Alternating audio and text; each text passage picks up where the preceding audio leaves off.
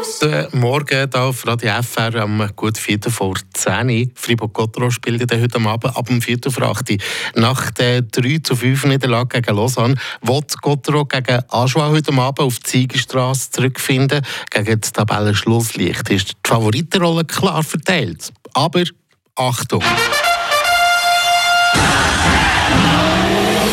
Der Gotteron Talk. Mit eurem Opel-Partner AHG Cars und dem neuen Opel Astra Plug-in Hybrid. Eine ganz neue Welt von hybriden Fahrzeugen. Für Fribourg-Gotteron gibt es gegen Aschua doch ein paar Hürden. Die wollen wir anschauen, Ivan Skracke.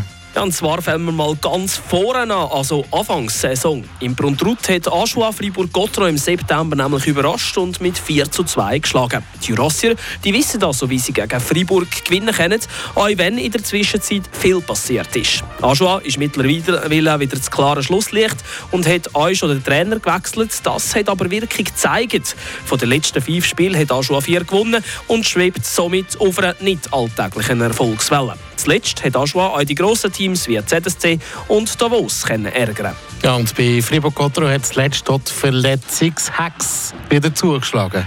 Ja, am letzten Freitag da hat der Captain Julien Sprunger verwischt. Mehrere Quellen sagen, sie haben gesehen, wie er vor dem Match gegen Ambri mit der Ambulanz abtransportiert wurde. Der Christian Dübe der hat das dementiert. Die Verletzung vom Sprunger die sei am Morgen im Training passiert. Der Trainer redet von einer Verletzung im Oberkörperbereich, genauer wird er nicht und dass er gegen Aschua sicher noch nicht spielt. Weitere Abklärungen die sind im Moment im Gang. Ein Comeback am Wochenende sei theoretisch möglich. Der Schüler Sprunger ist aber eben nicht der Einzige, wenn man so will, mit schlechten Nachrichten aus dem Training, oder?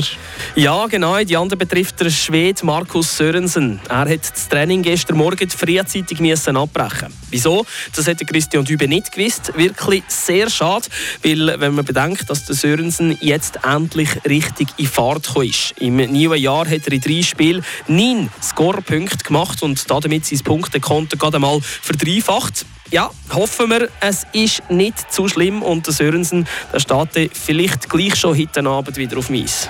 Jetzt haben wir es ein bisschen von der Hindernis gehabt. Was spricht aber äh, für Gottro heute Abend? Ja, darf ich nicht vergessen. Es ist Aschua, es ist das Schlusslicht.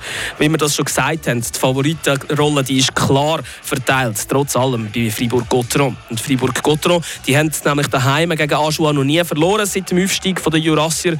Und bis auf den Ausrutscher gegen Lausanne hat Gottro ja auch zuletzt starke Auftritt gezeigt. Da kommt eigentlich der Auftritt gegen das Schlusslicht jetzt gerade gelegen. Ja, und diesen Match gibt es natürlich